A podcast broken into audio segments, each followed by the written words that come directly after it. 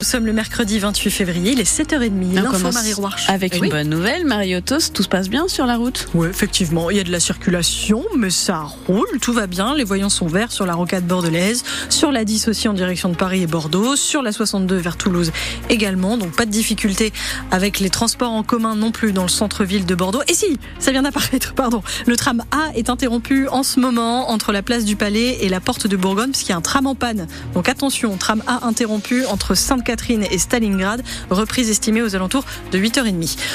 Bonne nouvelle du côté de la météo. En revanche, un peu de soleil ce matin. Oui, et mieux vaut en profiter car les nuages reprennent le dessus cet après-midi. Coup de frais sur les températures ce matin. 0 degrés seulement à Marcillac et Saint-Symphorien, 1 à Grignols, 2, 3 degrés sur le Médoc et à la Réole, 5 à Bordeaux et Lacano.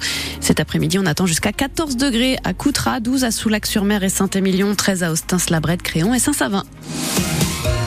Aujourd'hui, c'est la journée de la Nouvelle-Aquitaine au Salon de l'Agriculture. Et bien en vue, sur le stand de la région Porte de Versailles à Paris, il y aura les ostriculteurs du bassin d'Arcachon, des professionnels qui peinent encore à retrouver leur clientèle.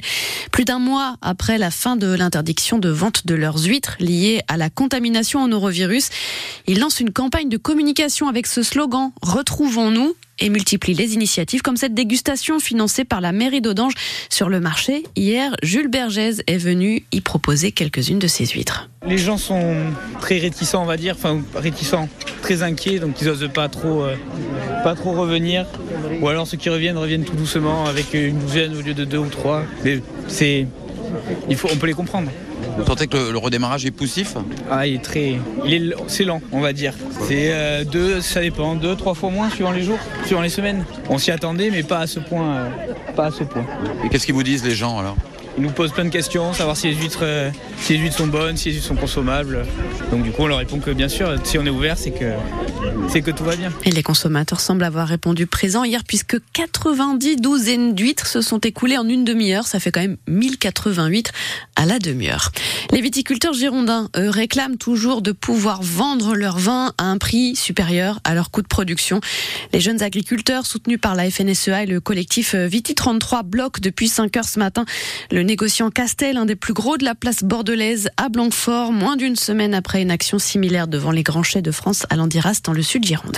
Cette mobilisation des viticulteurs, des agriculteurs en général, débouche sur de nouvelles annonces du gouvernement. Deux mesures dévoilées hier par le ministre de l'économie Bruno Le Maire. Les agriculteurs en difficulté pourront retarder d'un an le paiement de leurs dettes bancaires. Ils pourront aussi bénéficier de prêts d'urgence à taux préférentiel entre 0 et 2,5%. Les sénateurs se prononcent aujourd'hui sur l'inscription de l'IVG dans la Constitution. Un vote incertain dans un Sénat à majorité de droite. Pourtant, le texte doit être adopté dans les termes exacts votés à l'Assemblée nationale fin janvier, avant la réunion du Parlement à Versailles, où une majorité des trois cinquièmes sera requise pour valider définitivement cette modification de la Constitution. Vers un non-lieu dans l'enquête sur l'incendie de Landiras dans le sud Gironde. Selon Sud-Ouest, le parquet de Bordeaux en arrive à cette conclusion face à l'échec de l'enquête à identifier le ou les responsables de ce terrible feu de forêt à l'été 2022. Le juge d'instruction doit encore valider cette décision. Les deux incendies de Landiras ont ravagé plus de 20 000 hectares de forêt. Les porteurs du projet Oriseo à Socat ont déposé leur permis de construire en préfecture, une étape supplémentaire franchie pour ce projet si contesté de gigantesques parcs solaires en pleine forêt au sud de Bordeaux. Permis déposé in extremis puisque dès le mois prochain, on ne pourra déboiser que jusqu'à 25 hectares pour créer de nouvelles installations photovoltaïques. Le projet Oriseo s'étend lui sur 800 hectares. Pas de pluie aujourd'hui au programme mais la Gironde reste en vigilance orange au cru. La Drône et l'île sont toujours sous surveillance dans le nord-est du département. Le tout nouveau réseau TBM fête ses six mois dans la métropole bordelaise. Six mois depuis la disparition d'anciennes lignes de bus, l'apparition de nouvelles, les modifications de beaucoup d'autres à la rentrée de septembre. Sacré tollé à l'époque parmi les usagers. Alors qu'en est-il aujourd'hui Eh bien, il semble que la nouveauté tarde à s'installer, à prendre son rythme de croisière. Illustration avec la ligne 80 qui relie le palais de justice à Bordeaux au stade d'Ornon, à Gradignan, via l'hôpital Pellegrin notamment.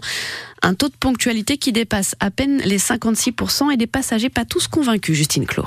Devant l'arrêt de bus, Sacha attend la ligne 80. Cet étudiant la prend tous les jours pour aller en cours. Depuis la rentrée, il a l'habitude d'arriver en retard en classe. Et D'après lui, ce bus n'est pas vraiment ponctuel. Ouais, il y a beaucoup de retard. Souvent c'est 5 minutes, après euh, des fois c'est plus 10-15, voire 20.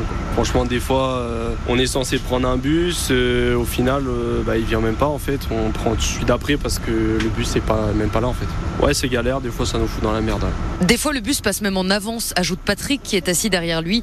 Il doit toujours anticiper pour ne pas le louper. Quelquefois il passe plus tôt que l'horaire qui est affiché. En général oui je pars en avance parce que c'est pas très précis par rapport même à... Il y a une indication sur le site, sur l'application et c'est pas précis. Vanessa, une habituée de la ligne 80, trouve qu'il y a aussi moins de bus qu'avant. Un passage toutes les 20 minutes depuis la rentrée. Résultat, c'est toujours plein à craquer, dit-elle. Là, c'est les vacances, c'est bon, mais le 80, sinon, il est blindé euh, quand il y a les étudiants surtout et quand ils travaillent. quoi. C'est trop galère, oui. Surtout quand on a une petite fille de 5 ans. Euh, c'est galère aussi pour les pousser des trucs comme ça. Des fois, c'est blindé à rabord. Sur la ligne 80, la fréquentation a bondi de 38% en un an. Et Keolis tente d'identifier les causes de ce manque de ponctualité des bus de la ligne 80. Et on va en reparler dans quelques minutes avec notre invitée Béatrice de François, maire de Parampuire, vice-présidente de Bordeaux Métropole en charge des transports en commun, sera avec nous à 7h45. Et puis en caisse sur glace, les boxers de Bordeaux ont atomisé les aigles de Nice hier soir, victoire 7-1 dans les Alpes-Maritimes. Les hockeyeurs bordelais n'ont besoin que d'un point lors du dernier match de la phase régulière pour conserver leur quatrième place au classement. Et ce dernier match, ce sera vendredi face à Anglette dans une patinoire de À guichet fermé.